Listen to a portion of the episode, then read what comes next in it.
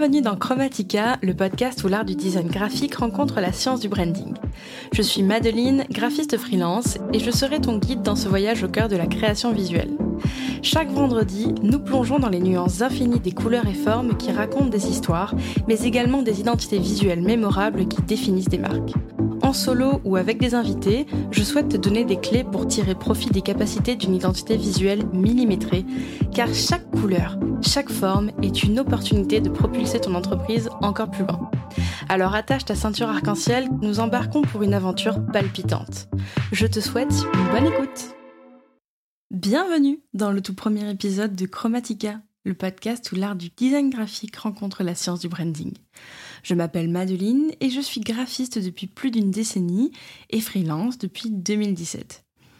Pour ce premier épisode, cette introduction, j'aimerais te parler de moi, de mon parcours, de pourquoi j'ai choisi le graphisme et pourquoi aujourd'hui je sais qu'il peut changer la face d'un business. Alors on pourrait penser que depuis petite, j'ai eu envie d'être graphiste euh, parce que j'aimais beaucoup dessiner et que j'aimais créer des choses, mais pas du tout. Ce n'était vraiment pas une vocation. C'est pas vraiment ce que j'avais en tête quand j'étais petite. Euh, de base, moi, je voulais être euh, designeuse de mode parce que j'avais un, un petit jeu qui s'appelait Dessinons la mode et c'était une vraie passion. Ça et découper les vêtements des Barbies, c'était vraiment ce que je voulais faire. Et du coup, en fait, comme j'ai toujours été de nature assez créative, j'adorais fabriquer des choses, bricoler, inventer, bref, utiliser mes mains pour donner vie à des idées. J'ai orienté mes études dans cette voie, en passant par un bac STIR appliqué. Et j'ai ensuite fait un BTS design d'objets, car je pensais que c'était à l'époque la voie qui allait m'ouvrir le plus de portes, euh, et que potentiellement c'était là où j'allais m'épanouir. Et j'ai poussé ensuite en faisant une licence en design option écologie. C'était dans l'air du temps à l'époque et ça me semblait être une très bonne idée. Sauf que final, le design d'objets, c'est pas ce qui m'a passionné pendant mes études. Pourquoi? Parce qu'il y a un côté euh, très technique, un côté euh, assez mécanique avec les propriétés des matériaux, mais également tout ce qui va être euh, comment on peut faire fonctionner un objet, etc. Et en fait, je suis une bille, mais je suis une bille dans ce domaine-là, donc je pouvais vraiment pas m'épanouir dans ce truc-là. Par contre, il y avait tout le côté euh, vendre le produit, et ça, ça m'a plu, parce qu'il fallait réaliser des plaquettes, et parce qu'il fallait euh, mettre en valeur quelque chose, mettre en valeur un message, créer l'univers visuel du produit. Et c'est là que je me suis rendu compte qu'en réalité, ma passion, ce que je voulais faire de ma vie, c'était ça. C'était être graphiste et faire ce genre de choses. J'ai voulu faire une école de graphisme, mais c'était un petit peu trop cher et c'est toujours un petit peu trop cher.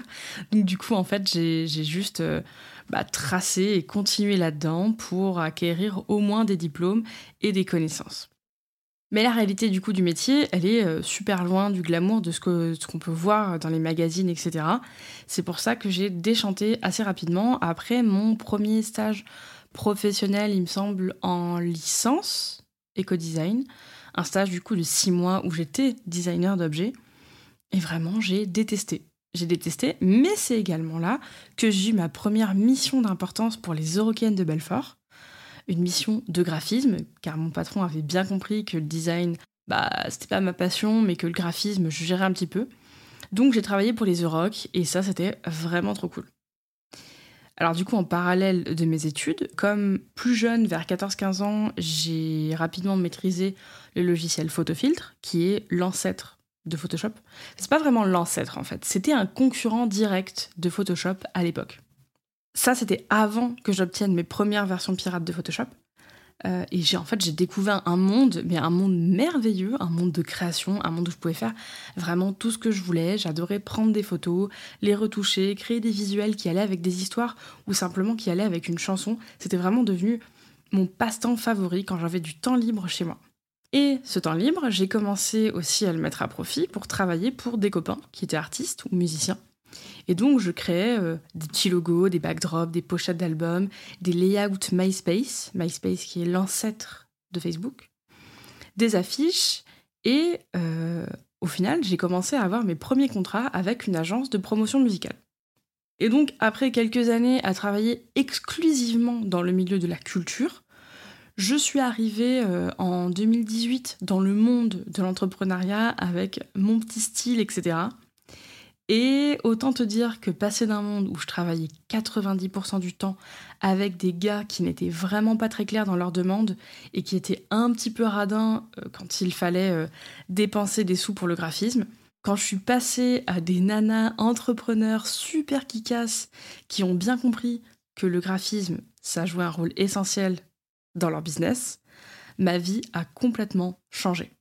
Et c'est aussi pour ça qu'aujourd'hui j'ai eu envie en fait de faire ce podcast, car je vois bien qu'il y a énormément de gens qui minimisent l'impact du graphisme et du design sur l'acte de vente et sur l'impact que ça peut avoir quand on veut se faire une place dans le monde de l'entrepreneuriat. Il y a des gens qui ont compris que le graphisme et le design, ça pouvait les aider. C'était quelque chose en plus, c'était le, cherry on the top of the cake.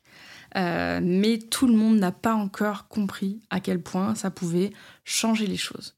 Alors du coup, je suis pas là pour te dire que juste en faisant de meilleurs choix colorimétriques, tu vas gagner 10 000 euros par mois.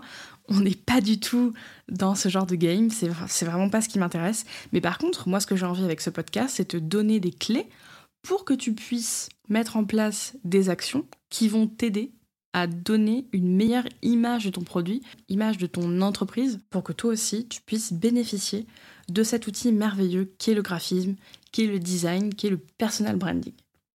Alors si tout cela t'inspire, je te propose de me retrouver tous les vendredis à 8h, en solo ou accompagné, pour plonger au cœur du monde passionnant du design graphique.